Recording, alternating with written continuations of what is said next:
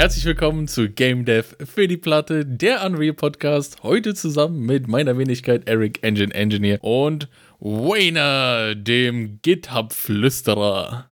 Ja, moin. Ja, moin. Also erstmal dicken Respekt für die Euphorie, die du noch aufbringen kannst für dieses Intro. gerade eben haben wir noch festgestellt, dass wir gerade ziemlich durch sind. Also für, für for clarity reasons, äh, es ist Sonntagabend. Wir haben offiziell den und erfolgreich den Beans Jam bestritten und sind völlig zerstört. Sie. Sie, Senior. Sie, hat, Senior. Hat, so, hat, hat so oder so ähnlich stattgefunden. Und ja, von daher, was hast du die, also was du die letzten 48 Stunden gemacht hast, weiß ich ziemlich genau. Ja. Was hast du in der letzten Woche gemacht? In der letzten Woche habe ich eigentlich hart drum getrauert, dass im großen Game Design Document Battle bis jetzt noch keiner mein Spiel spielen wollte.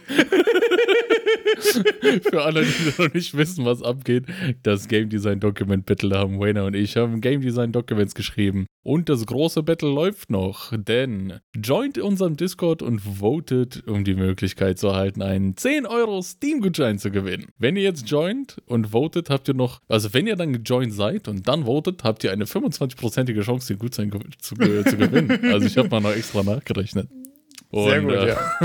Wie man auf den Discord kommt, unter Linktree slash GFDP findet ihr alle Links und nochmal in den Shownotes. Da packen wir es nochmal rein. Ist das ein Achievement, dass wir jetzt einen Link haben, der so kurz ist, dass es sich lohnt, den anzusagen? Ja, also. Aber ihr findet sonst auch einfach Fall. direkt den Link in der Beschreibung. Linktree, linktr.ee slash GFDP. ich fand das, ich fand, ich fand, die, ich habe die Seite voll hübsch gemacht. Ja, mega stark. Ich finde sowieso ehrlich gesagt, solche Sachen wie, wie TinyURL und auch Linktree und so sind immer super praktisch, weil man da so schön einfach einmal alles gathern kann, ohne irgendwie ähm, entweder um was Hässliches machen zu müssen, nehmen zu müssen oder halt einfach eine richtige Website machen zu müssen oder irgendwas. Äh, ich hätte fast gesagt, wir, wir, wir quatschen noch kurz darüber, was es bei Unreal so Neues gab, bevor wir uns in, in Game Jam Sachen verlieren. Der Wayner will ganz schnell den Pflichtteil abhandeln, damit wir uns dann endlich über die Unreal äh, Game Jam Trenches unterhalten können. Eigentlich wollte ich lieber noch über die, die, die Unreal-Sachen sprechen, bevor, bevor wir es nach zwei Stunden Talk über den Game Jam einfach auch vergessen oder dann runterfällt oder dann schnell noch abgewrappt wird. Von daher nehmen wir uns erstmal Space dafür. Dann nehmen wir uns den Space und ähm, wir starten mal direkt rein. Das Unreal Fest, da haben wir ja schon lange dran zu kauen. Und jetzt sind insgesamt 75 verschiedene Videos erschienen vom Unreal Fest. Mehr als das, was nur von Epic gestreamt wurde für YouTube. Es lohnt sich auch bei manchen Videos, die erschienen sind, die dann aber auch von Epic im Video waren, im Livestream waren. Also müsst ihr euch das so vorstellen, dass es jetzt die Videos gibt, einzeln abgeschnitten. Und dann gibt es nochmal parallel dazu den Livestream, der alles irgendwie in sich hat. Und die haben auch verschiedene Kamerawinkel. Also manchmal, wenn ihr sagt, hä, wieso sehe ich jetzt in dem Video die Slides nicht so wirklich, lohnt es sich vielleicht mal in den Livestream reinzuschauen, ob es da nicht besser gelaufen ist. Ah, okay. Das hatte ich jetzt ganz persönlich bei dem, da gab es ein Video mit ähm, äh, 35 Things You Didn't Know About Unreal und im Okay.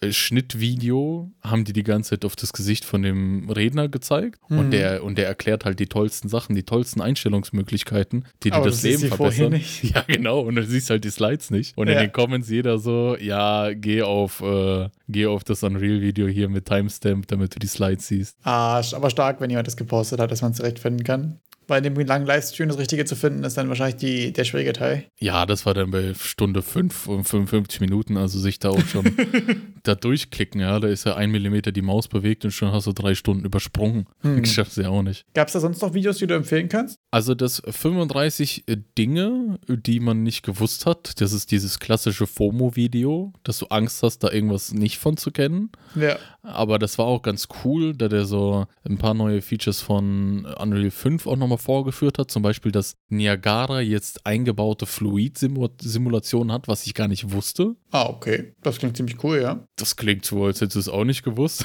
Nein, wieder was gelernt.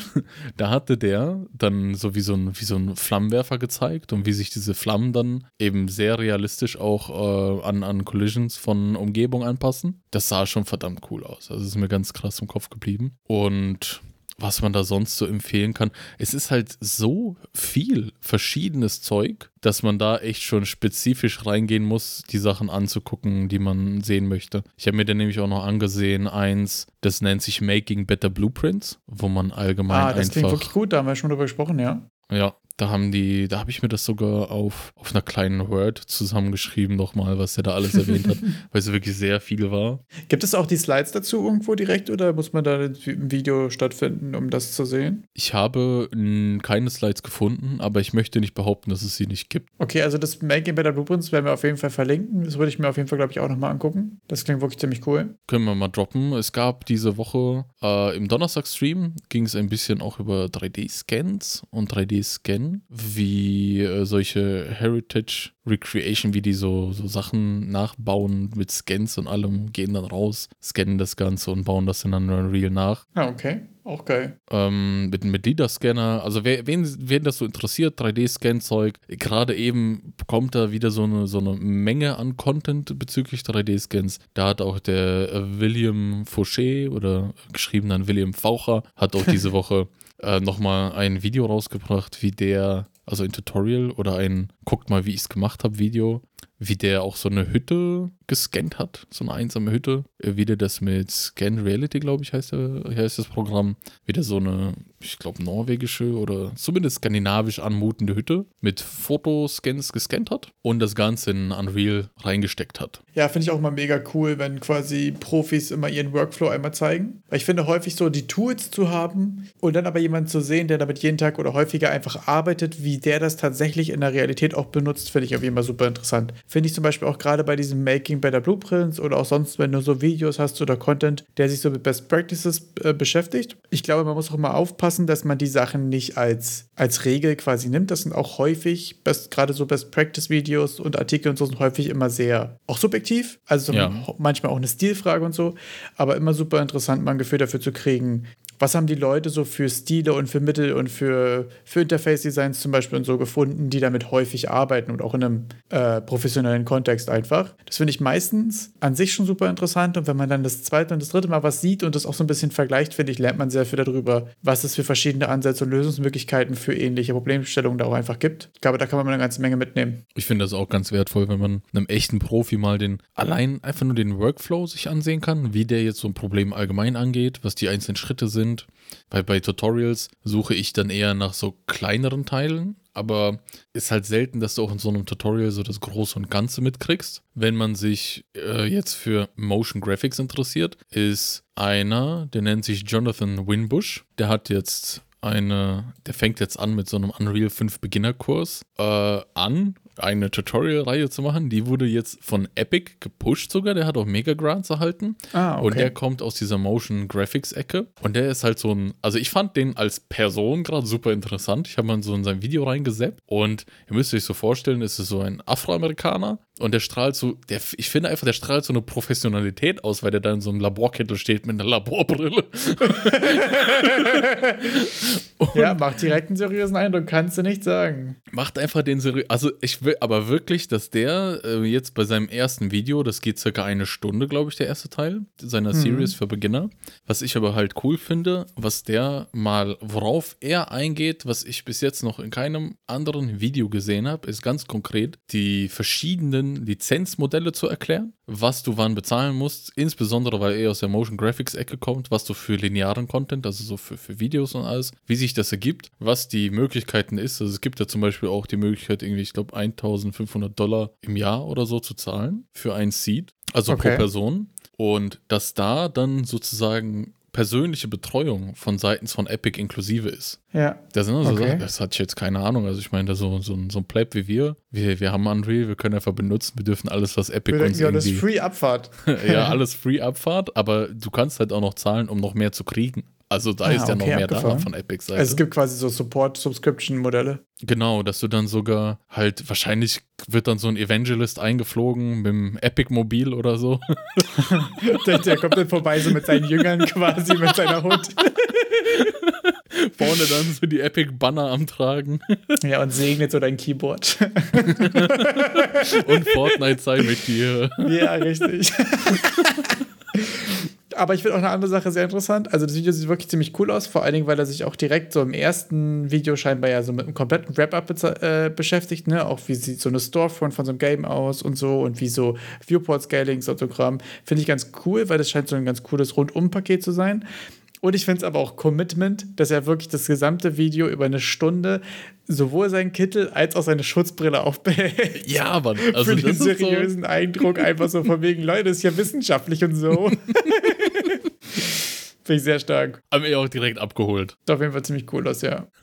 Wenn ihr euch das mal so anschaut und vielleicht fragt, ja, wie, wie kann ich das in meinem Leben einbauen? Es gab jetzt diese Woche kam raus eine äh, Studie, da hat Epic irgendein, irgendeine Beratungsklitsche, glaube ich, gezahlt, dass die mal eine kleine Studie machen, wie Unternehmen von Game Engines profitieren können was, welche Zweige ähm, von Realtime-Visualisierung äh, profitieren. Da könnt ihr euch die Studie runterladen. Das ist das ganz klassische, hier trage deine E-Mail-Adresse und Name und alles Mögliche ein und wir schicken es dir per E-Mail zu. Den Forrester Report. Auf jeden Fall eine Studie, die man mit einer Prise Salz nimmt, weil Studie über die Branche in Auftrag gegeben von der Branche. Immer mit Salz zu genießen. Sollte, sollte, sollte man auf dem Schirm haben. Ja, sag ich bloß immer gerne nochmal dazu. Ist kein Vorwurf. Ich habe mich damit nicht beschäftigt, wie Forrester Consulting so drauf ist. Aber ist auf jeden Fall super interessant. Muss man nur halt immer mit, mit Wertung nehmen. Ich hatte auch noch kein, keine Zeit, um da wirklich reinzublicken, denn wir waren ja ganz schön gut ausgelastet an diesem Wochenende. Tatsächlich, ja. Wie, wie, wie geht's dir?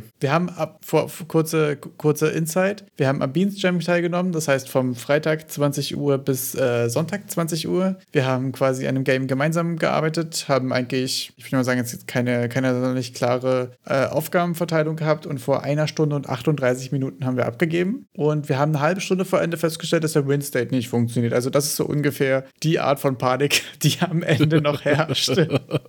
Also ich habe jetzt, ich habe es gerade eben noch mal vorhin Probe gespielt. ja. Irgendwie konnte ich beim Gewinnen danach nicht neu starten, aber Das war das, was ich ja dann last, last Minute noch eingefügt habe, was quasi intended ist, damit man den nicht aus Versehen skippt. ah, nice. Das war sozusagen Absicht. Wenn du gewonnen hast, hast du gewonnen, dann kannst du auch Absicht, alles klar. das genießen. Gut. Bevor du es aus Versehen wegdrückst, sollst du den Moment lieber genießen. Dann ist das ein Feature, auf jeden Fall. Ich habe Genau. den Moment so genossen, den Feature. Ja. Es Bist war du- in dem Moment zufrieden? noch nicht so ganz klar.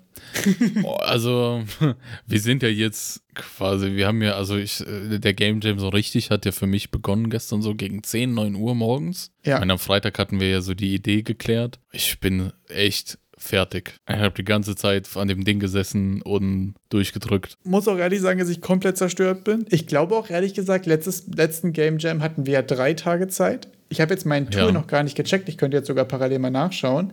Ich habe im Gefühl, als hätte ich mehr Stunden investiert als letztes Mal, wo wir drei Tage Zeit hatten. Ja, Ist es vielleicht aber auch so, dass wenn man einfach zu zweit dran ist, dass man da mehr reinpumpt, weil man ja auch nicht alleine ist einfach? Also, ne, es ist ja häufiger Ja. so, dass wenn man sagt, okay, man ist hier nicht der Einzige, der, der Abhängigkeiten hat quasi, sondern es ist ja schon auch ein Gemeinschaftsding. Also so, wenn, wenn ich jetzt so mir überlege, ich glaube, gestern war ich anderthalb Stunden nicht am PC. Also so von zwölf Stunden war gestern zehneinhalb reingeknallt. Und heute haben wir da nochmal locker nochmal zehn reingemacht. ja, Und das pro, pro, pro Nase, also ist schon, ja. Also ich komme auch auf 19 Stunden, ja, tatsächlich. ja. Und ich habe Freitag nichts gemacht. Wir haben Freitag quasi nur gebrainstormt. Ah, doch, ich habe, glaube ich, Freitagabend irgendwie, glaube ich, eine Stunde oder so. Habe ich ein paar Sachen hier schon mal ausprobiert, waren ein paar Templates unterwegs quasi für einen Brainstorm. Also wahrscheinlich so ein, zwei Stunden.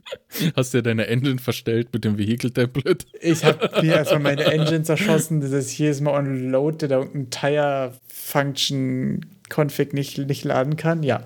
Also muss ich sagen, war auf jeden Fall super intens. Ich merke auch auf jeden Fall, dass man zu zweit irgendwie den Scope deutlich weniger im, im Blick hat oder unter Kontrolle oder so. Also ich habe es total gemerkt, so bei den ganzen Animations und so weiter, Mhm. weiß ich ja nicht, wie viel du da machst quasi. Ist das Ja. nur ein Partikeleffekt, der flasht? Oder machst du, okay, der holt mit der Faust aus, macht einen Trace und hat einen exakten Punkt, wo er trifft, auf eine Physics Animation, die reagiert, weil das Bauen auf Physics läuft und so. Also, was ich meine, wenn man Ja, sagt, okay, ja. du machst das, ist es voll schwer einzuschätzen, ob du jetzt damit fünf Stunden brauchst oder acht Minuten. Das hat man, finde ich, so im Team überhaupt nicht unter Kontrolle. Ja, Also ich, kann ich ja verziehen. hast du schon mal eigentlich, oder war es jetzt für dich auch das erste Mal quasi im, im Team Game Jam? Ich habe sonst ja nur Solo gemacht, ehrlich gesagt. Ich auch nur. Wir haben uns, glaube ich, da gegenseitig entjungfert. oh, Ja? er schüttelt den Kopf. Er wollte das nicht hören, aber es ist die Wahrheit. Ja, abgefahren auf jeden Fall, oder? Wie, wa- was, äh, was ist deine Meinung? Also ich bin jetzt, ich, ich sag mal, was, was ich jetzt krass finde, ist, dass ich ja, also äh, quasi, ich habe ja die ganzen 20 Stunden so da, rein, da dran gehockt. Ich könnte jetzt nicht mehr machen. Ich hatte jetzt auch nicht das Gefühl, dass ich irgendwo großartig stecken geblieben bin oder, also einmal habe ich mich, glaube ich, eine halbe Stunde zurückgeworfen, weil ich da mir die Skeletons zerschossen habe. Achso, ja. Ich erinnere Aber mich. sonst, du, erinnerst dich an das Fluchen und das war ein dunkler Moment.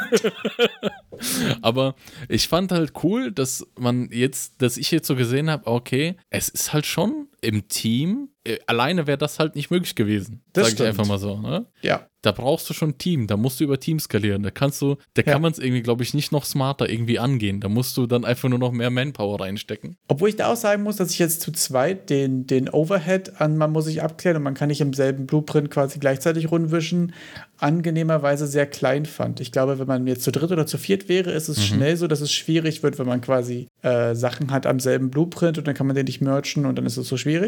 Aber dadurch, dass wir so in der, in der Ordnerstruktur quasi jeder seine Seite hatte und wenn wir quer Sachen hatten, haben wir kurz Bescheid gesagt, so, hey, ich pushe mal ganz kurz, ich muss da einmal ran, so. Äh, hatte ich das Gefühl, so, also du hast ja sonst, je mehr Leute an irgendwas arbeiten, hast du ja immer so ein Overhead an, Ja. an, an, an extra Arbeit, die quasi entsteht. Und das hatte ich das Gefühl, ist zu zweit eigentlich nicht vorhanden, verschwindend gering auf jeden Fall. Jedenfalls haben wir ja auch direkt eigentlich gut abgeklärt mit wer macht was. Ja. Und auch, wir sind das ja auch direkt so angegangen, dass wir uns gar nicht so richtig in die, in die Quere kommen. Ich glaube, das ist auch wirklich wichtig, wenn man ein Team hat, quasi, dass man das klärt, wer wo was macht, damit du Sachen nicht, erstens nicht doppelt machst und vor allen Dingen zweitens dich nicht gegenseitig mit Sachen blockst, Ja. weil man irgendwie auf den anderen warten muss oder irgendwas. Was mir auch dann aufgefallen ist, ist halt, dass Git scheiße ist für Unreal-Projekte. Also ich glaube, ich werde da mir ernsthaft mal ansehen, wie man das mit Perforce machen kann. Weil das ist ja, glaube ich, neben SVN, Perforce und Plastic, das sind ja jetzt irgendwie diese drei Go-To-Solutions, die dann zumindest mit damit umgehen können, dass du auch Blueprints blocken kannst, dass du die Genau. auscheckst und ich den gar nichts mehr machen kann und nur noch Also mal angucken. kurz, genau, mal kurz für Kontext. Es geht quasi um Versionsverwaltung. Ähm, Git in der Kombination mit GitHub ist halt ganz, ganz cool, weil das so, so dezentral ist und du kannst viele Sachen parallel machen. Was man in Git aber nicht machen kann, ist, dass man quasi sagt, das ist jetzt mein File und das kann jetzt gerade kein anderer ändern. Das widerspricht so ein bisschen diesem dezentralen Prinzip von Git. Äh, da gibt es aber andere Sachen wie zum Beispiel Perforce und SVN, die das anders handeln. Meine größte Erkenntnis daraus war ehrlich gesagt, dass ich da gerade Unity enjoy. Mhm. Also da hast du das in Szenen natürlich auch, aber nicht in Coding-Funktionalität, weil du da ja, Ja. einfach C-Sharp-Files hast, die du merchen kannst. Achso, und äh, falls irgendjemanden von dem, was ich gerade erzählt habe, alles nichts sagt, beschäftigt euch damit einmal Git und GitHub aufzusetzen als erstes. Und wenn ihr es nur mit euch selbst benutzt, es ist so unfassbar schön und so unfassbar wertvoll, wenn ihr euer Projekt völlig zerschießt und ihr sagt, egal, ich setze es einfach auf den Stand zurück, wo es vor einer Stunde war und ihr habt einen entspannten Tag und nicht, es krepiert dann auf der Platte oder ihr habt acht Mental Breakdowns und versucht rauszufinden, was habt ihr als letztes geändert, warum geht es nicht mehr. Das passiert uns allen und das ist völlig normal. Der Trick ist nicht, dann zu denken, man müsste so schlau sein, dass sowas nicht passiert, sondern einfach da Versionsverwaltung zu benutzen, regelmäßig zu committen. Wenn ihr in dem RPG eurer Wahl guckt, ob ihr jetzt quasi den Händler beklauen könnt, macht ihr auch ein Autosave vorher. Ganz einfach. Ich hatte mir noch zu, äh, zu den ganzen äh, verschiedenen Versionskontrollsystemen auch nochmal ein Video angesehen von, von Epic. Die haben da natürlich da auch was am Start. Und was da auch aufkam, ist, klar, wenn du jetzt ganz äh, Code-Fokus setzt, natürlich sind dann Git ausreichend, Ja. aber die, die, die binden da ja auch die Art Creation mit ein Hm. in die ganzen Versionisierungssysteme und dass da dann trotzdem Git einfach nicht so optimal ist. Wegen größeren Files und so meinst du jetzt? Ja, we also wegen größeren Files und äh, ja, deren Ansatz war dann auch Perforce, dass du Ach so. dann bei Kollaborationen, dass dann viele Art-Sachen auch äh, als, äh, als Binaries und so gespeichert werden. Hm. die du nicht wirklich mergen kannst. Also sind ja keine, das ist ja, also ist ja, Ja. sehr, sehr, sehr Code-fokussiert, dieses Mergen, äh, Text-Code fokussiert, sagen wir mal so. Ja. Aber wenn du dann halt äh, irgendwelche Art-Geschichten machst, musst du dieses Auscheck-System haben, damit nur einer. Es macht ja auch, genau, die haben dann so als Beispiel gesagt, das macht auch wenig Sinn, irgendwie zwei Texturen zu mergen. Was sollst du denn da Nee, den alpha das ist vielleicht richtig. dazwischen machen? so. Hat dann Nee, so das gesagt, auch. was willst du das denn machen? Oder, ne? Nee, das stimmt. Obwohl ich auch dazu ehrlich sagen muss, ich habe mich bis jetzt mit noch nichts außer Git richtig beschäftigt. Das ist bei mir aber auch einfach so, dass in meinen kleinen Privatprojekten und so muss ich sagen, ich habe einen GitHub-Account, ich weiß, wie Git funktioniert, ich kann in Git irgendwie Sachen mergen, Sachen reverten, ohne irgendwie groß Schmerz zu haben. Da ist es so, dass diese Funktionalitäten, was so Blueprints und so angeht, nicht da sind, ist mir gerade nicht wert, was anderes zu lernen. Deswegen bin ich da gerade auch einfach mit GitHub und so bei mir irgendwie total in der Komfortzone unterwegs, weil Auf ich bis jetzt einfach Fall. noch keinen Anwendungsfall hatte, wo ich es brauche. Ich glaube, wenn ich ein größeres Projekt hätte, wo mehr als ein Programmierer dran arbeiten, dann würde ich mich auf jeden Fall mit was anderem beschäftigen. Das dauert aber wahrscheinlich noch ein, zwei Jahre, von daher sehe ich das relativ entspannt. Ich glaube gerade nicht mehr als ein Programmierer. Ich glaube, wenn du dann so, so ein paar Artists im Boot, ins Boot holst, dann würde ich doch eher an, an Sachen schauen, die nicht Git sind, damit du dieses Auscheck-Ding haben. Weißt du, so bei Programmierern, Ja. ich meine, mit denen kannst du ja noch reden. War, war das Ganz- quasi jetzt die Unterstellung, dass man mit Art-Leuten nicht reden kann? Oder worauf wolltest du jetzt genau raus? Das war, das war eher dieses, so, da hast du noch so ein, so ein gewissen, äh, gewisses Interesse daran, bei diesen, bei Programmierern, dass die sich mit technischen Problemen auseinandersetzen. Achso, du meinst, da ist die Frustrationstoleranz für. Genau, Für so das ist Schissel vielleicht mit so ein Verständnis mit so, ah, wieso merch das jetzt nicht so, ja, und dann, Ja. aber klar, Versionskontrolle sind wir uns beide einig, ist gut, aber es mercht jetzt nicht, klar, aber so, ich weiß Ja. jetzt nicht, jemandem das zu erklären, der vielleicht gar keinen Bock darauf hat. Ja, muss man auf jeden Fall, glaube ich, auch immer gucken, ähm, wie halt so, wie das Projekt aufgestellt ist, wie viele Leute daran arbeiten und dementsprechend muss man gucken, was Ja. die richtige Lösung ist. Es ist wahrscheinlich tatsächlich wie bei der Wahl der Engine so, es geht mit allem, wenn du, wenn du damit co- comfortable bist und so, dann Abfahrt. Ich glaube, bei mir wäre auch wirklich noch lange einfach Git die erste Wahl, weil ich da einfach comfortable bin, obwohl es natürlich auch einfach manchmal für gewisse Sachen objektiv eine bessere Lösung gibt. Also, Also, man muss sich ja vorstellen, wenn ich jetzt gerade daran denke, wie oft wir jetzt doch schon in unserer, in unserem Zweiergespann hier irgendwelche Merge-Konflikte hatten, hatten mit Dingen, wo, wo wir uns so, hä, ich habe das doch gar nicht angefasst. Wieso ist das jetzt ein Problem? Obwohl man da jetzt auch wirklich sagen muss, äh, wir haben jetzt einfach hier T- Torches Git quasi benutzt, was so Windows Explorer Integration hat und so. Und da habe ich festgestellt, dass das nicht optimal ist. Also da habe ich auf jeden Fall schon bessere Lösungen gehabt. Leider bisher nur in meinem quasi im Arbeitskontext. Ich weiß nicht, ich glaube, Source Tree ist free. Das werde ich auf jeden Fall nochmal auschecken. Da werde ich nächstes Mal nochmal Feedback zu geben, ob das vielleicht geiler war. Sonst habe ich festgestellt, dass äh, Torches Git super funktioniert, solange wie du nur Sachen für dich selbst committest, so, wo es einfach nur linear ist. Äh, Sobald es dann welche Schwierigkeiten gibt und so, bin ich irgendwie mit der mit der Syntax und so von Torches nicht so richtig einverstanden, ehrlich gesagt. Also, das ist halt so nur in Explorer integriert, was halt irgendwie praktisch ist, weil du keine extra App hast. Aber es ist auch so verschachtelt und so weiter, dass du schon genau wissen musst, was du machen willst, weil du halt wenig äh, UI einfach hast, die dir irgendwie hilft. Jetzt hattest du ja eingangs die Frage so, wie, wie, wie fandest du es denn eigentlich jetzt so mal als Wrap-up zu sagen, geil oder? Ich finde das Ergebnis ehrlich gesagt super geil. Ich hatte so ungefähr auf Hälfte der Strecke überhaupt keinen Bock mehr. Und ich hatte auch vor allen Dingen äh, so im letzten Drittel oder so relativ lange das Gefühl, dass das nicht was wird, was irgendwie Bock macht. Weil ich aber auch festgestellt habe, bei dem, was wir gemacht haben thematisch, dass es viel von den, äh, von den Animationen, von den Sound Soundeffekten hinten raus und so dann ähm, wirklich erst so ziemlich beim finalen Zusammenpacken äh, anfängt, Bock zu machen. Ich hatte ja sonst bei meinen Game Jams immer so ganz einfache Interaktionen gemacht. Du springst irgendwo rüber, du schießt irgendwas ab, du schubst eine Kugel irgendwo runter. Und da ist es halt so, du machst eine Kugel auf einer Plattform, du schiebst eine andere Kugel runter, Spaß. So, da, da ist es Ja. super leicht zu erreichen. Bei unserem Game ist es ja eher jetzt so ein quirky, du bist am Rumrennen, es gibt Stress, so, der Alien klingt lustig und so und du machst irgendwelche Slap-Animationen und die Visual Effects sind super dumm und so. Und es ist mega funny, aber das kommt halt erst in den letzten vier, fünf Stunden zusammen. Und davor, die 10, 15 Stunden, habe ich ja quasi pur Mechaniken und Interactions Ja. gemacht. Ich habe ja quasi nur so ein Framework gebaut von Sachen, die miteinander interagieren. Und das war ehrlich gesagt sehr lange so abstrakt, dass es überhaupt keinen Bock gemacht hat Ja. da irgendwas zu tun. Und das war, ehrlich gesagt, zwischendurch für mich schon auch ein ziemlicher Downer. Aber im Endeffekt muss ich ja auch sagen, dass so zu zweit unterwegs zu sein auch einfach krass motiviert durchzuziehen. Ich habe auch äh, heute früh hatte ich wirklich so den Gedanken, wo ich mir, da, wo ich mir dachte, ich glaube, wenn ich alleine wäre, würde ich es lassen. Ja. Ich ja. glaube, dann hätte ich heute einen entspannten gemacht, eine Runde gezockt, noch ein bisschen an meinen wobbligen Cubes gebaut und dann wäre der ich gewesen von mir aus. Aber ich bin auch mega froh, dass wir es durchgezogen haben und so, weil ich glaube, das Ergebnis ist auch einfach ziemlich cool geworden und ähm also ich finde es auch ultra, ich finde das ultra cool. Also es ist auch, ich hatte ja quasi jetzt diese, diese 20 Stunden so, also ich habe andersrum, meine Sicht war ja, ich mache irgendwelche Animationen und wir haben uns jetzt auf irgendwas geeinigt und ich versuche das so zusammen zu basteln, dass das irgendwie was macht. Aber gar aber keine Idee, ob es nachher zusammen hinhaut. Ich, genau, ich habe gar keine Ahnung, wie dieses Spiel funktioniert. Ich habe gar keine Ahnung. Ja. Du redest da irgendwas von irgendwelchen Scores und so und Und ich frage nur noch, ja, wo, wo kann ich denn hier irgendwas einhängen, damit ich ein paar Punkte, Prozente kriege, um irgendwelche Balken zu füllen? ja. Das fand ich diesmal auf jeden Fall auch eine krasse Herausforderung, ehrlich gesagt. Dadurch, dass wir so viele Interaktionen haben, also es gibt quasi so zwei Items und eine Standardaktion, die abhängig von dem State der Entity, mit der du interagierst, verschiedene Sachen haben. Also, also du kannst entweder den, das sind, das sind Leute, die am Einschlafen, du kannst dir entweder eine Schelle verpassen, eine Cola hinstellen oder einen Eimer Wasser über den Kopf schütten. Genau. Das sind, die haben States, das sind die Entity. Und wie, wie, wie. Ja, ich weiß, weiß ich auch nicht, warum ich mich jetzt also gerade so abstrakt verrannt habe irgendwie.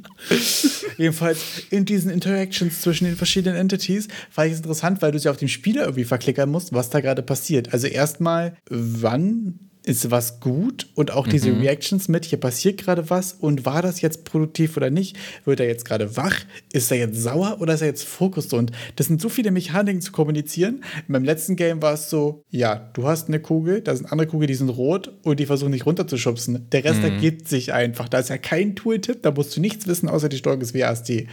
Und ich habe das Gefühl, wir hatten jetzt hier ähm, tatsächlich einfach äh, viel, viel, zu erklären irgendwie. Ja, ja. Das klang auch auf dem Papier vorne im Vornherein gar nicht so kompliziert, aber es war doch irgendwie viel, äh, viel Interface, viel, viel Kommunikation von den Mechaniken so. Das fand ich super interessant. Ja, ich fand auch so auf dem Papier. Wie, wie, wie hatten wir darüber gesprochen? Ja, die Leute sollen wach bleiben, dann gehst du halt hin und gibst ihnen eine Schelle und stellst eine Cola hin oder einen Eimer Wasser, wenn die eingeschlafen sind. Ja.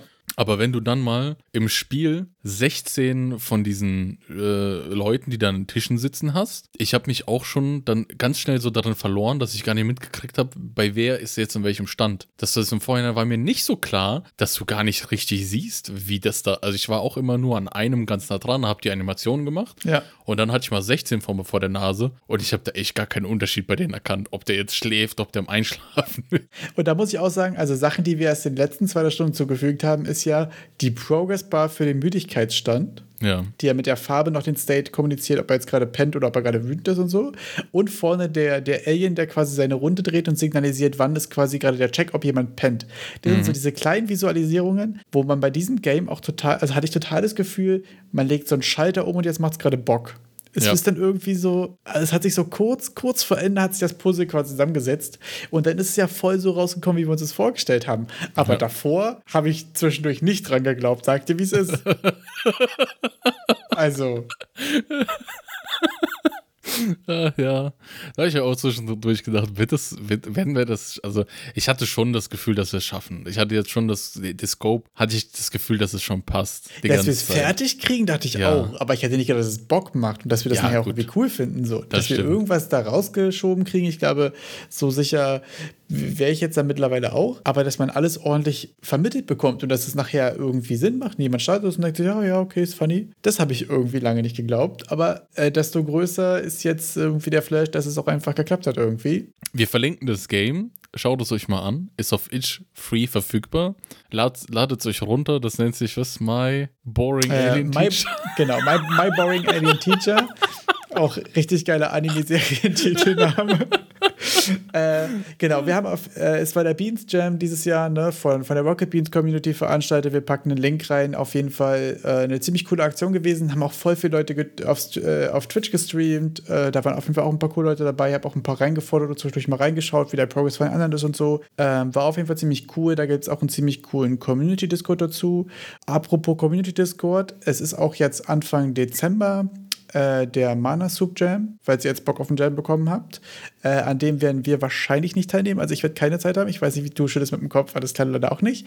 Auf jeden Fall trotzdem geile Aktion von der deutschen Community. Gibt es auch einen mega geilen aktiven Discord, mega viele coole Leute. Da findet ihr bestimmt auch ein Team, falls ihr Bock habt, mit irgendwem zu kollaborieren, damit ihr euch mit Merch-Konflikten rumschlagen könnt wie wir. Links sind wir auf jeden Fall in der Beschreibung. Wollte ich aber nochmal erwähnt haben, weil es einfach coole Aktionen sind aus der deutschen Community, ehrlich gesagt. Ja, äh, ich, wieso ich so hart im Kopf geschüttelt habe, das reicht jetzt, glaube ich, für dieses Jahr für Game Jams für mich. Ich habe echt, also nach dem Wochenende. Ging mir ehrlich gesagt auch so. Als wir das von hochgeladen haben, war ich auch so, erstmal fühlt sich gerade richtig gut an. Zweitens, reicht für dieses Jahr.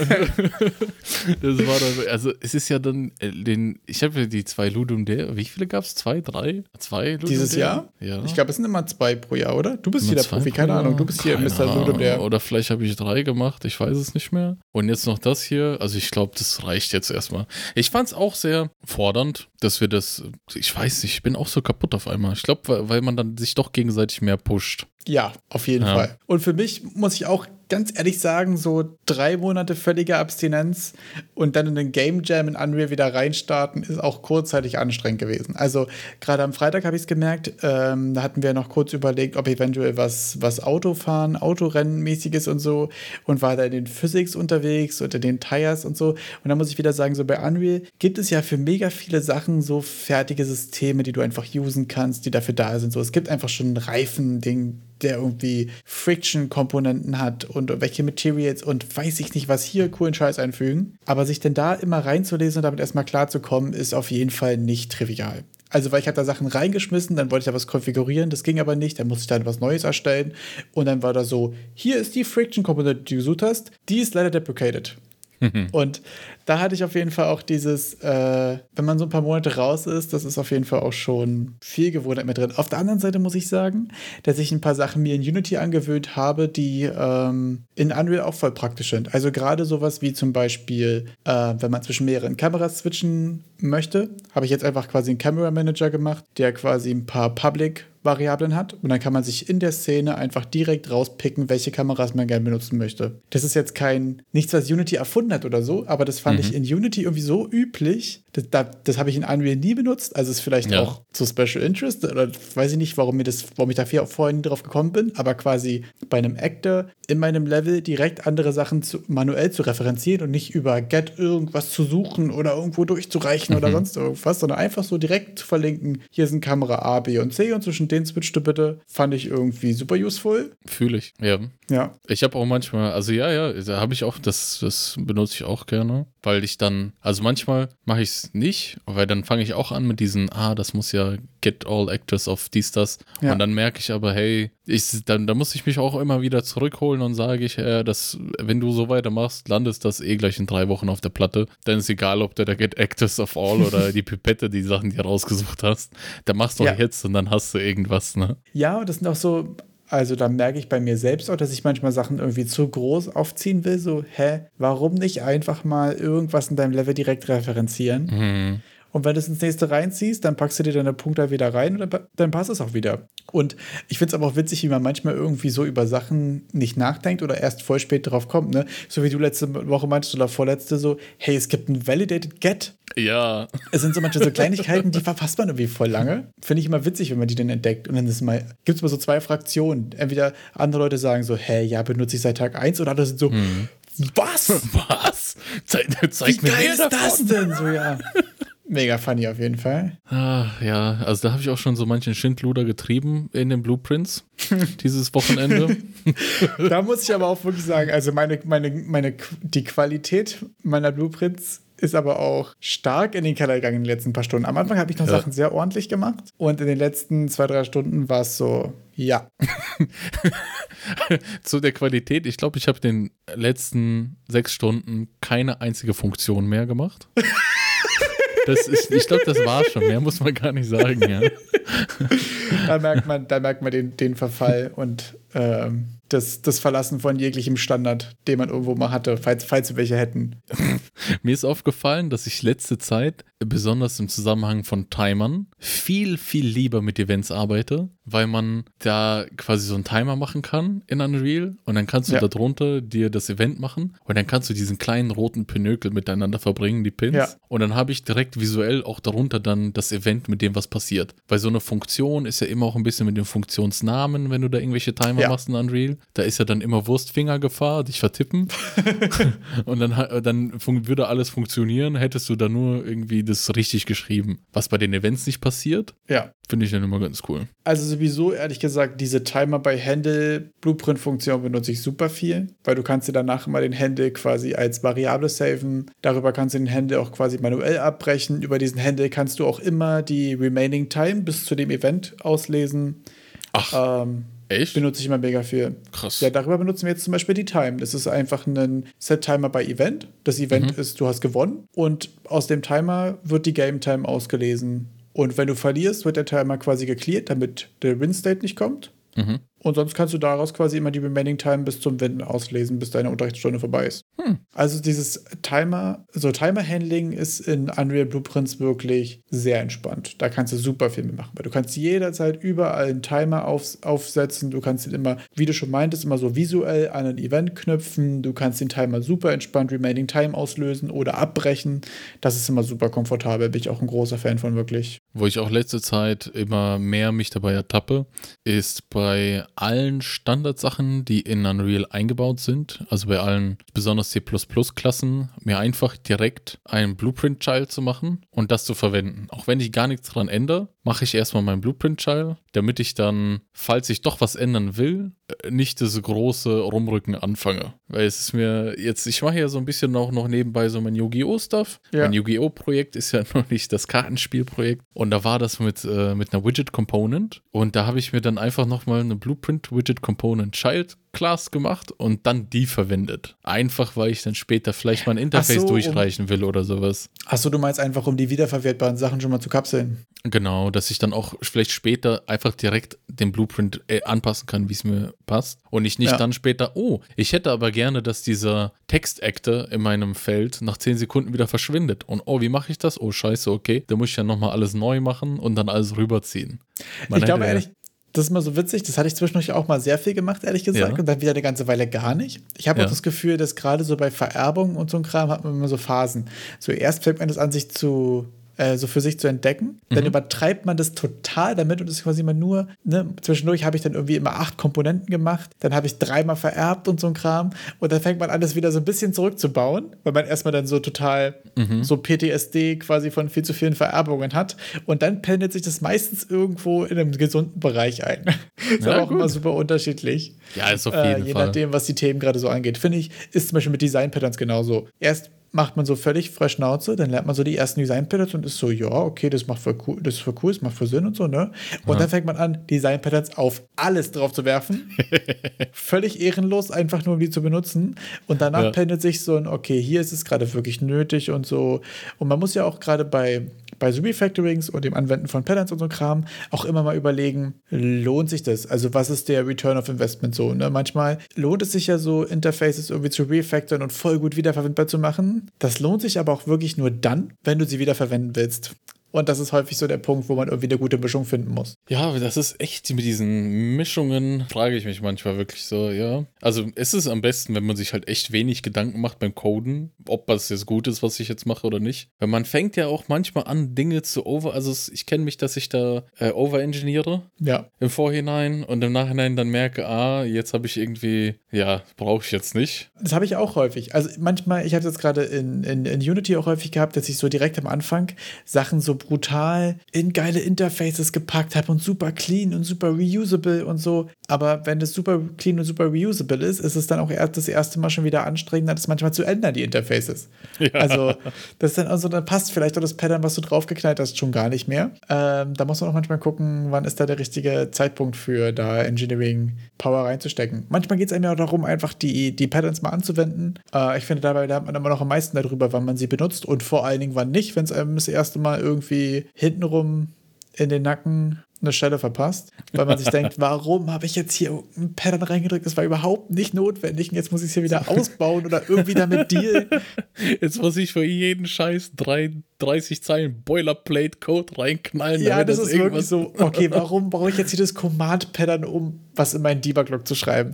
Das ja. ist dann so ein, okay, vielleicht waren wir hier ein bisschen drüber, es ist für den Lerneffekt gut, aber da muss man manchmal auch gucken, ähm, dass man da ja einfach irgendwie ein Gefühl für kriegt. So. Aber jedes Mal, wenn man einen Pattern hinbekommen hat und man freut sich darüber, dass man es wiederverwenden konnte und es war gut, ist es wertvoll. Und jedes Mal, wenn man sich darüber ärgert, dass es richtig, richtig scheiße war und voll unnötig und jetzt hat man da übelst den Krampf, das zu ändern. Also kann ich nur sagen, geht mir häufig so, habe ich jetzt auch von vielen Ecken und Enden gehört, dass es eigentlich allen so geht. Ist, glaube ich, auch ein normaler Teil des Prozesses. Wie, wir wären ja unendliche Pros, hätten wir die Probleme nicht. Also es ist ja einfach Daily Struggle, sage ich mal, eines Game Dev. Ja, ich glaube auch ehrlich gesagt, dass man ähm, nur so besser wird. Ja. Also Sachen lernen, Sachen anwenden, Fehler machen so. Boah, heute habe ich seit Ewigkeiten mal wieder Blender angefeuert. Oha. Meine Güte, das war ja für die Fritz Cola Flasche. Ja. Da habe ich mich auch ein bisschen gefühlt wie so ein Reh auf dem Eis die ganze Zeit.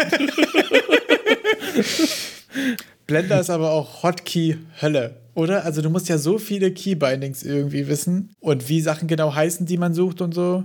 G, äh, dann G für verschieben, S. Ja, E to Extrude, S to Scale, das ist auch das Meme von dem so einen Achsen. Ja. Und dann was U für Unwrap und, und erstmal Schmerz für UVs. Ja, oder auch für die richtigen Pros F3 für die Suche nach Funktionen. Oh, stimmt, stimmt. F3 ist mein Lieblingstaste im Blender. Das ist tatsächlich, glaube ich, ich glaube, F3 ist der Grund, warum ich Blender zuletzt nicht mehr deinstalliert habe. Mhm. Weil das mich einfach gerettet hat.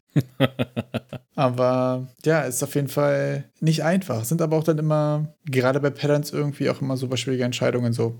Also man hat ja schon, finde ich, designtechnisch häufig schwierig, super schwierige Entscheidungen. Und wenn man dann auch noch irgendwie so Architektur und Coding-Kram, äh, habe ich dieses Wochenende auch wieder festgestellt, dass das immer eine Million Decisions. Und ja. auch immer interessant, gerade in so einem Game Jam-Kontext, wie so ein und dieselbe Idee oder ein gleiches Thema zu so extrem unterschiedlichen Ergebnissen führt, weil man in der Umsetzung irgendwie so viele Entscheidungen treffen muss. Allein schon so selbst so, oh, äh, wenn, wenn wir eine Idee formulieren, dass vielleicht bei dir im Kopf was ganz anderes ist als bei mir. Ich hatte, äh, muss ich sagen, hatte ich das Gefühl halt nicht. Bei uns irgendwie, dass, es, dass wir, wir relativ schnell doch das Gleiche, glaube ich, einfach hatten. Das stimmt, ja. Ich, ich fand es auch witzig. Äh, man muss dazu sagen, wir haben Freitag quasi nur telefoniert, weil du noch unterwegs warst.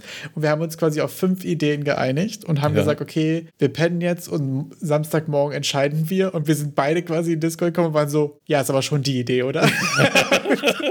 das war halt irgendwie überhaupt keine Diskussion. Das fand ich auf jeden Fall interessant. Ja, das war echt mega. Da hatten wir einfach, ja, gut, da hatten wir einfach das Gefühl, die, die Idee ist gut, der Scope ist gut. Ja. Das, da waren wir uns einfach so wortlos einig. ja, aber auch interessant, gerade so Mechaniken zu verbinden. Ist mir letztens aufgefallen, wollte ich dich sowieso mal auch, äh, ehrlich gesagt, deine Meinung zu wissen. Wie stehst du zu, zu so Hidden Stats und überhaupt Transparenz von, von Mechaniken? Ähm, weil ich häufig ja feststelle, irgendwie, mich triggert das extrem, wenn ich sowas, wenn ich jetzt einen Skilltree in einem Roguelike habe mhm. und hier steht Feuerball 1 macht Damage, lässt den Gegner brennen. Feuerball 2 mehr Schaden. Und ich bin immer so, ja, wie viel mehr? Ja. Oder? Ich bin, ich bin, ich glaube, Hidden Stats bin ich so ein Fan in der Hinsicht, dass die, wenn sie nicht zu großen Unterschied machen, dass du, also dass du auch schon gewisse offene Stats hast, die du einfach nachvollziehen kannst, als so jemand, der das Spiel anmacht und sagt, ja, ich will das jetzt zocken. Und wenn du zu diesem Ultra wirst, dass du dann anfängst, diese Hidden Stats zu erkunden. Hm. Durch quasi, dass das schon so diese zweite Ebene öffnet. Aber dass es nicht so ist, dass ich jetzt als normaler Player mir durch irgendwelche Hidden Stats das ganze Game versaue. Ja, ich merke aber auch ehrlich gesagt, dass gerade so Hidden Stats oder auch Hidden Mechanics irgendwie sehr viel zu so Wiki-Seiten externen Kram führen. Ja. Also ich meine, ich merke es zum Beispiel, ich fand es extrem bei Don't Starve Together zum Beispiel. Ist ja auch so Survival Top-Down. Und da ist es so, dass es so krank viele Mechanik und Interactions gibt, wo ich ganz ehrlich sagen muss, da wäre ich im Leben nie drauf gekommen. also da ist es wirklich so, dass du in einer Höhle irgendwie fünf Knochen sammeln musst und die musst du dann bei Vollmond verbrennen, danach Honig drüber machen, dich dreimal im Kreis drehen und Salz über die linke Schulter werfen. Ja, ich habe übertrieben, aber es ist wirklich, wirklich so, dass da viele Mechaniken sind, die würdest du erst in 1000 Spielstunden rausfinden. oder du guckst halt nach. Und da muss ich ehrlich sagen, klar, ist es cool, wenn du deinen Spielern auch äh, Sachen zum Entdecken und zum Ausprobieren gibst, die sie mhm. auch eventuell erst nach 100 Stunden entdecken. Auf der anderen Seite muss ich sagen, dass ich Don't Starve erst angefangen habe, wirklich zu enjoyen und effektiv spielen zu können, weil es sonst auch wirklich ziemlich, ziemlich schwer ist, gerade in einer größeren Gruppe, dass es quasi für mich ohne Wiki nicht spielbar war. Und das kann ja eigentlich irgendwie auch nicht das Ziel sein. Ja, das meinte ich, dass mit dem, dass das für so ein ich sag mal, Normalo, dass dir diese Hidden Mechanics halt das Game nicht versauen. Dass du jetzt nicht so, dass, dass das nicht so einen riesen Unterschied macht. Schon ein Unterschied. Es sollte so Bonus on top sein, meinst du? Genau, so. Der Base so, Experience Teil. Wir sind statt, keine Ahnung, statt 1000 Meter werfen, kannst du dann 1050. So, dann hast du nochmal dein bisschen mehr weil du die Hidden, Hidden Stats auch irgendwie gemeistert hast. Aber das soll jetzt nicht irgendwie dir, also und ohne das kannst du nicht spielen. Das macht dann auch keinen Spaß mehr. Ja.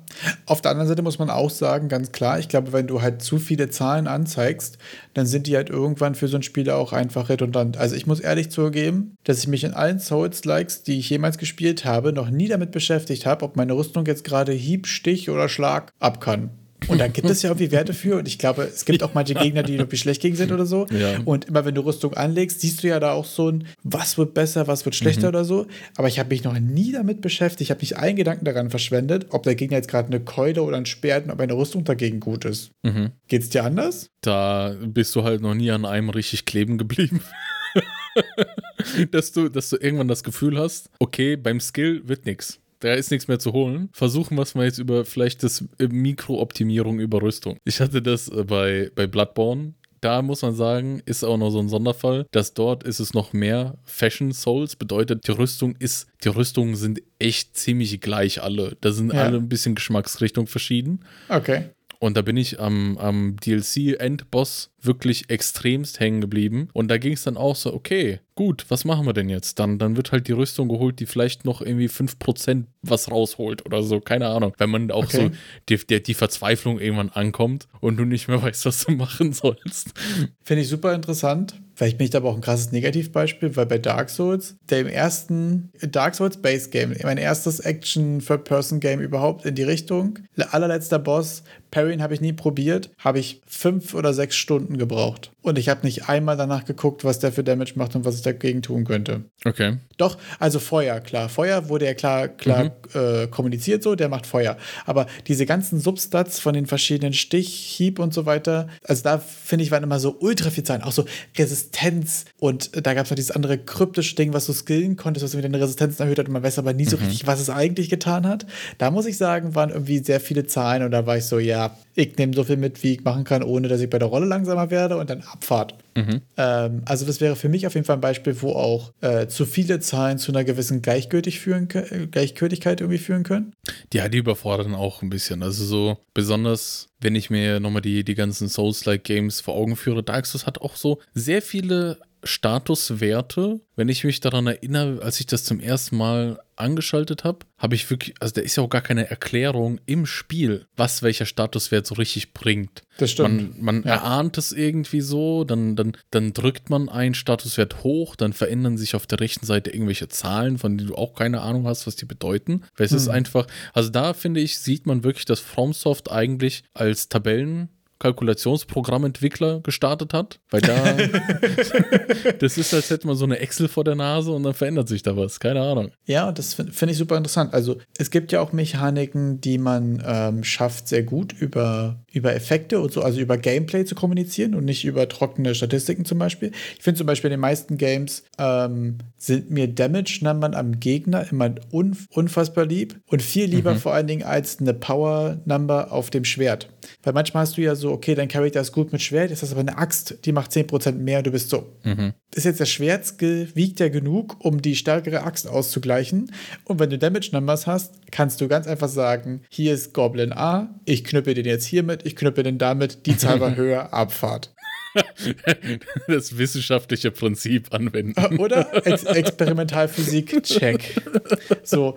Und das finde ich dann eigentlich ziemlich wertvoll, wenn man es schafft, solche Sachen in Game zu direkt zu kommunizieren einfach. Obwohl es natürlich auch nicht immer einfach ist. Fand ich aber sehr interessant, hat hier der eine, ich glaube, es war hier Luge Labs äh, auf Twitch äh, gesagt, so Zahlen sind die unkreativste Möglichkeit, Mechaniken zu vermitteln. Was ja irgendwie auch stimmt. So. Also alles ist ja nachher irgendwo einfach eine Zahl und einfach ja. diese Zahl quasi dem Spieler entgegenzuwerfen, ist immer so die, die unkreativste Möglichkeit quasi. Aber manchmal ist es auch einfach gut, wenn man das irgendwie gut unterbekommt. Ne? Was zu Bezug äh, Spielvermittlung und allgemein Game Design ist mir diese Woche oder letzte Woche ein ganz interessanter YouTuber zwischen die Füße gekommen unter die Füße. Irgendwie. Das klingt nicht so, als wäre das gut für ihn, aber erzähl weiter. Ich glaube auch echt nicht, dass das gut für ihn ist, aber was die Videos, die er macht, sind echt super interessant. Und okay. zwar geht es da um ein Game, das der entwickelt. Also ich habe einfach YouTube geguckt und habe was vorgeschlagen bekommen, so ein Devlog. Und da, wie dieses Game Road to Vostok nennt sich das. Und ich so, hä? Und dann habe ich mir das so angeguckt. Und das erste Video war dem sein vierter Devlog. Und dann hat er so sehr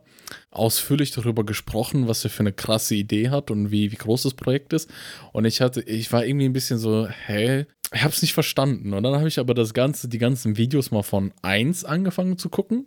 Und ich finde die sehr gut aufbereitet und da geht es darum, wie der, wie dieser Developer von, von äh, Road to Vostok, wie der so ein Survival-Game macht, so Hardcore-Survival-Game, wirklich schon so hart inspiriert von Escape from Tarkov? Ja, aber es ist ein Singleplayer-Game, was der macht. Mhm. Der hat sich so ein paar Guidelines gesetzt, so der möchte nur äh, Orte irgendwie in das Game bringen, die er mal besucht hat und so ein Zeug. Mega cool. Und dann auch dem sein Artstyle ist ganz interessant, wie der Art macht. Das macht er auch alles selber. Ist auf jeden Fall mal einmal Ansehen wert. Er bietet auch viel Content und bereitet den auch so gut auf, dass ich finde, dass es ein Mehrwert ist, diese Devlogs von dem zu gucken. Also der ah, stark, geht ja. da sehr konkret, der breitet das sehr gut auf, was der für Entscheidungsprozesse dahinter hat, wie der seine Maps generiert. Dann äh, ein Video war ganz interessant, da ging es dann über Loot, wie der Loot-Tables macht, wie er sein Loot verteilen will. Es gibt eine Demo. Ja, und es gibt eine Demo, ganz genau.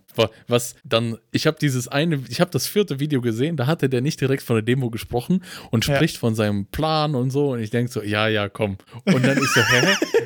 Und dann gucke ich so, oh, oh, der hat vor acht Monaten angefangen, Videos zu machen. Habe ich dir das angeguckt von vor acht Monaten und dann gesehen, ah, der hat ja schon eine Demo rausgebracht. Also er spricht äh, viel, aber er kann auch gut halten, sage ich mal so. Also er delivert auch. Da muss ich ehrlich sagen, du kannst direkt in die YouTube-Banner auf den Steam-Link klicken. Hier gibt es eine Steam-Seite mit einem Trailer mit Screenshots und mit einem Button. Hier kannst du die Demo runterladen. Und da ist bei mir so mhm. Street Credibility plus. Oder so wie bei GTA, so plus Respect gewonnen, weißt du? Ja, mega stark auf jeden Fall. Und der hat Photoshop-Skills ohne Ende, der Dude. Okay.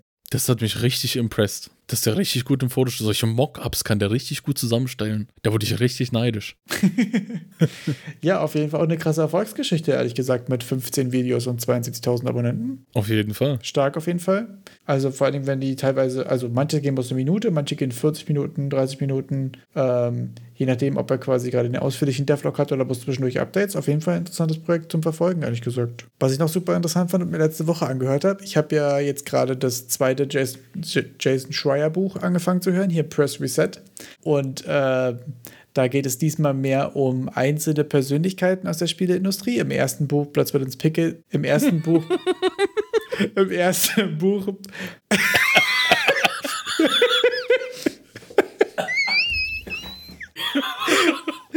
Ein freudscher Versprecher wieder, Klassiker. Im ersten Buch Platz bei den Pixels ging es ja vor allem um einzelne Games und im zweiten scheint es mehr so ein bisschen äh, Geschichten von einzelnen Leuten und so. Und muss ich sagen, kann ich auch auf jeden Fall empfehlen. Also ich fand das erste ein bisschen stärker, ehrlich gesagt, bei den Games. Fand ich leichter zu folgen. Ich höre das gerade quasi als Audiobuch, so beim, beim Radfahren und so weiter. Aber ist es ja wirklich auch so, so Game of Thrones-like Stories. Also mhm. da fangen Leute irgendwo an, dann wird es gekauft und dann doch wieder eingestampft, das Projekt. Dann gehen sie zum nächsten, das war wieder von einem großen Publisher gekauft und eingestampft. Und dann landen die irgendwie bei Disney und sollen irgendwie ein Game machen und dann irgendwie doch nicht. Und dann fängt so eine Parallelgeschichte an von irgendwem anders, der irgendwo ganz anders ist.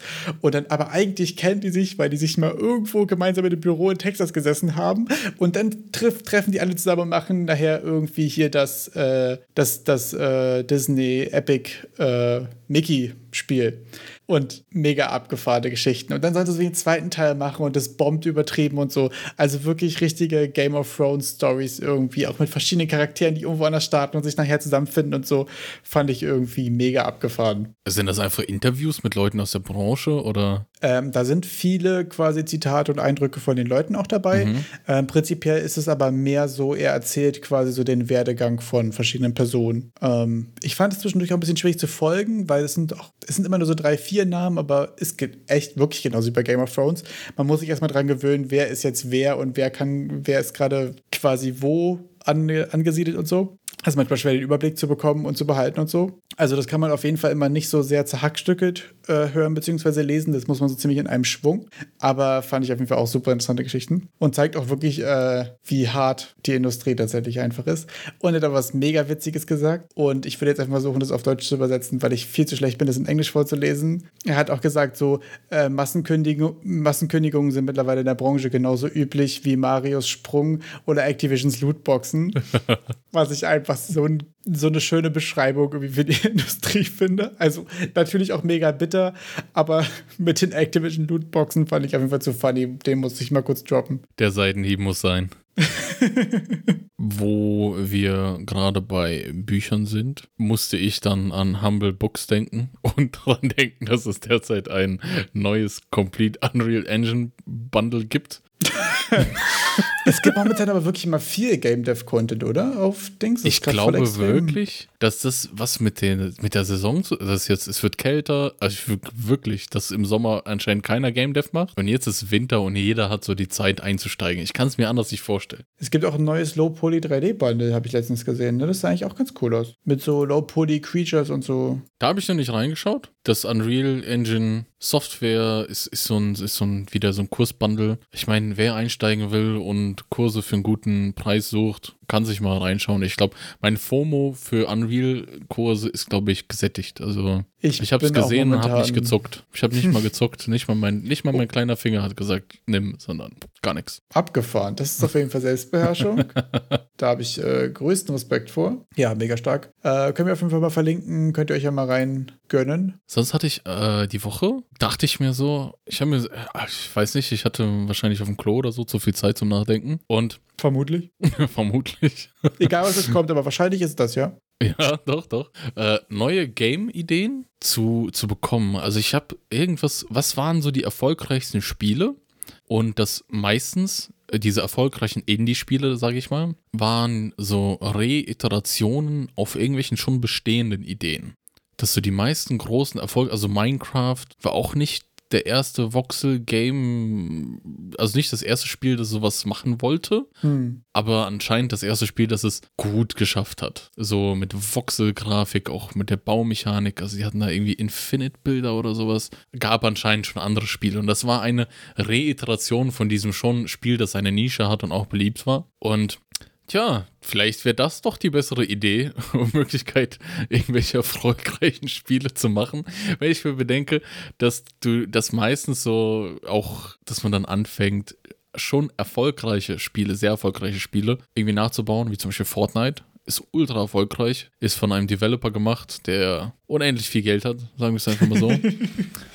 Was, aber Fortnite war ja selbst wieder ein Abklatsch von PlayerUnknown Battlegrounds. Und das war ja dann sozusagen der, der Indie-Start. Ja, obwohl das manchmal ja auch witzige Sachen sind, ne? Also es ja. ist ja ursprünglich mal quasi als Standalone Survival Game gestartet und dann haben sich da quasi äh, Unreal Tournament Entwickler dran gesetzt und haben dann mal eine kurz quasi eine PUBG-like Mod draus gebastelt oder also eine Mod ist wahrscheinlich zu klein gedacht, aber quasi ein Prototype draus gemacht. Mhm. Und das ist dann mega steil gegangen. Und ich finde, das zeigt ja auch, wie random manchmal Sachen sind.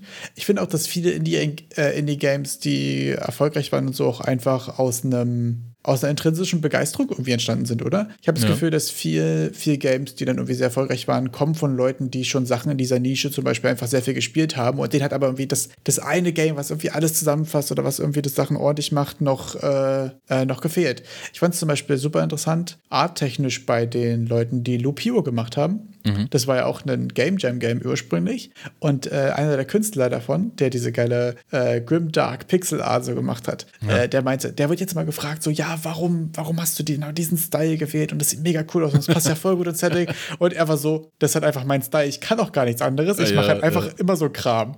Und das fand ich so eine geile Aussage, so, weil der macht dann einfach, was so sein Drive ist. Und ich glaube, äh, das ist häufig irgendwie der beste Ansatz für, für was Geiles machen. Wenn man so die Sachen macht, die man selbst game will. Das ist ja genauso, finde ich, mit allem Content, den man irgendwie produziert. So, also bei uns ist ja auch dieser Podcast ja auch entstanden aus das, was wir uns gerne anhören würden. So einfach so ein bisschen aktuelle News und Ja.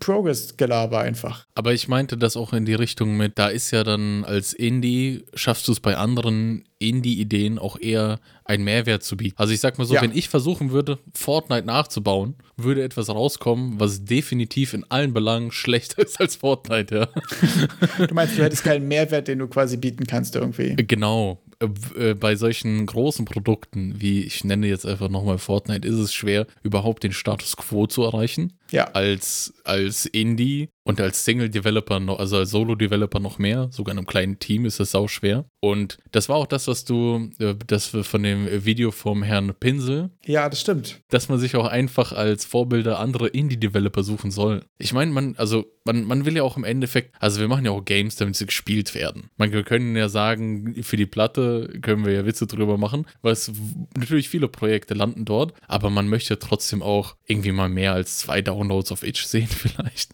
Und Ja, dann, eigentlich macht man das ja schon auch einfach. Ja, also, ne? es wäre ja gelogen, wenn man sagen würde, man macht das quasi nur für sich. also den finanziellen Aspekt vielleicht sogar erstmal zur Seite, aber ja, also überhaupt mal, dass 10, 20 Leute dein Game überhaupt mal runterladen und spielen, da, da, da ist ja schon, da würde man sich schon gut fühlen. Klar, das ist auch einfach ein krass. Also, das finde ich gerade auch im Game Jam-Kontext, wenn Leute reinkommentieren und sagen, hier, das fand ich cool, das fand ich nicht so geil. Das ist auch einfach eine Interaction, die macht super viel Spaß und ist einfach ein super gutes Gefühl. Und das ist ja auch der Grund, warum man das immer wieder macht. Also, ganz klar. Und ich glaube, und ich glaube ganz ehrlich, dass du da bei so einer Indie-Nische, die schon so ein paar Titel hat, und wenn du dich dann dort positionierst und einfach ein Spiel bietest, das echten Mehrwert bietet zu dem, was gerade da ist, dass man da auch so viele Player erreicht. Zumindest in dieser Nische. Na total. Ich habe auch das Gefühl, dass viele Games, die jetzt zum Beispiel, es gibt jetzt auch einige Games, die sich äh, zum Beispiel relativ stark an Vampire Survivors orientiert haben und dann irgendwie Ja. viele Sachen on top gepackt haben und dann nochmal einen deutlichen Mehrwert mitgebracht haben. Und ich glaube, das sind halt häufig auch einfach Leute,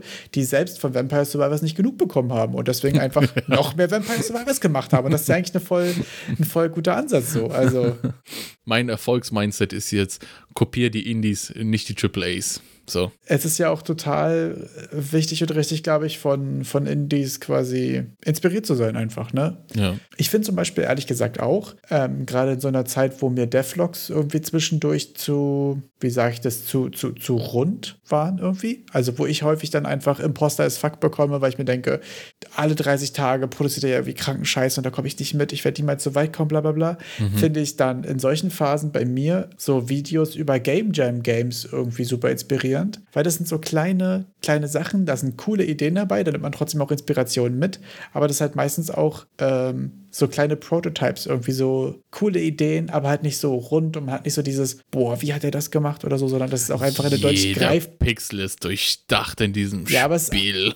häufig auch einfach so ein greifbarer Scope. Und da gibt es ja auch Ja, immer ziemlich ja. coole Videos mit hier die zehn besten Games aus dem letzten GMTK oder Ludum Dare oder nenn was du willst so. Und das finde ich auch Sachen, die häufig sehr inspirierend sind, gerade weil man ja da auch diesen Vergleich sieht zwischen, es gab ein Thema und was für iterieren, äh, was für Ideen wurden darum iteriert. Kann ich euch nur empfehlen, euch mal Best of Game Jam Games quasi anzugucken. Oder auch sowas wie, äh, es gibt ja auch viele coole Videos über Game Jam Games, die danach volle Games geworden sind, wie zum Beispiel Loop Hero oder Don't Starve oder Baba's You und so. Sind ja alles Games, die aus Game Jams entstanden sind. Und wenn wir jetzt schon wieder den Kreis schließen und wieder bei Game Jams angekommen sind, hast du vor, diese Woche ein paar Games zu zocken vom Beans Jam? Kommst du da, hast du noch genug Power da, Energie, Lust, Zeit? Power und Energie, ja. Zeit muss ich mal gucken. Ich weiß gerade gar nicht, wie lange die ähm, Bewertungen noch offen sind. Ich hoffe, es sind noch ein paar Tage. Die Bewertungen sind eine Woche offen. Genau, also dann werde ich auf jeden Fall ein bisschen Space haben, noch was anzugamen. Ich habe auf jeden Fall Bock, die Sachen anzuzocken. Ähm, Finde ich bei so einem kleinen Game Jam auch immer ganz geil, wenn es bloß so 20, 30 Games sind, könnte man sich fast vornehmen, so ziemlich alle zu spielen. Es sind jetzt äh, 66 Entries, damit du eine Zahl hast. So klein ist er dann doch nicht geblieben. Okay, es waren zwei Stunden vor Abgabe oder eine Stunde, glaube ich, vorher noch 34 oder so. Das sind 60 ich, auf jeden Fall eine Nummer. ich glaube, locker 20 sind irgendwie danach auf Discord gejoint und haben so, oh, ich wusste nicht, wie ich mich auf Itch anmelde. Ich habe mein Game hier, äh, kannst du machen, bitte, bitte. Ja, wir haben ja auch eine Stunde vor Ende festgestellt, dass man auch einfach mal Upload-Zeiten mit reinrechnen muss. Ne? Ja, Ladet ja. mal 500 MB hoch in Deutschland. Je nachdem, wird, wie, viel, wie viel Internet Unding, man so ne? hat. äh, Gerade Upload ist ja auch immer häufig ein kritisches Thema. Äh, ich habe auf jeden Fall Bock und äh, vor, einige zu zocken. Wie sieht's bei dir aus? Bock auch auf jeden Fall. Mal sehen, wie sich jetzt zeitlich reinschieben lässt ich will auch auf jeden Fall mal sehen, was die anderen geschafft haben in der Zeit. Also so. ich, ich, muss sagen, man ist auch, wenn man selbst teilgenommen hat, viel mehr committed, die anderen Games zu spielen, weil man einfach einen viel größeren Bezug dazu hat. So. Es ist einfach, ey, wir haben jetzt die, die ganze Zeit da dran gehockt. Ich habe ganz, also ich hätte mehr, mehr, hätte ich es alleine gemacht, wäre ich nie auf sowas gekommen vom Umfang her. Jetzt haben wir das zu zweit gemacht und ich habe schon das Gefühl, dass wir gut was weggeklotzt haben. Also ich hatte keinen Moment, wo ich nicht wusste, was ich weiter tun soll. Ich hatte keinen Moment, wo ich nicht wusste, wie ich etwas tun soll, was ich erreichen will. Was ja auch immer besonders bei den ersten Game Jams bei mir ein Zeitfresser war mit, ja, wie mache ich das denn jetzt? Und dann recherchierst du zwei Stunden, ne? Ja, das stimmt. Ja, abgefahren auf jeden Fall. Bin ich auf jeden Fall gespannt. Falls ihr das jetzt gerade hört und falls ihr teilgenommen habt, schickt uns auf jeden Fall unser Game in den Discord oder meldet euch sonst irgendwie. Dann würde ich das auf jeden Fall gerne mitgame, weil ich jetzt gerade 66 sehe und mir nicht sicher bin, ob ich alles schaffe. Könnt ihr uns auf jeden Fall gerne Bescheid geben, sonst werden wir unsere Games auch verlinken, äh, unser Game. Äh, kommentiert gerne rein, sagt uns, wie ihr es findet. Kommt auf jeden Fall in den Discord und stemmt, noch über unsere Game Design Dokumente ab. Ich würde nämlich wirklich gerne ganz offiziell Erik besiegen. Sag ich dir, wie es ist.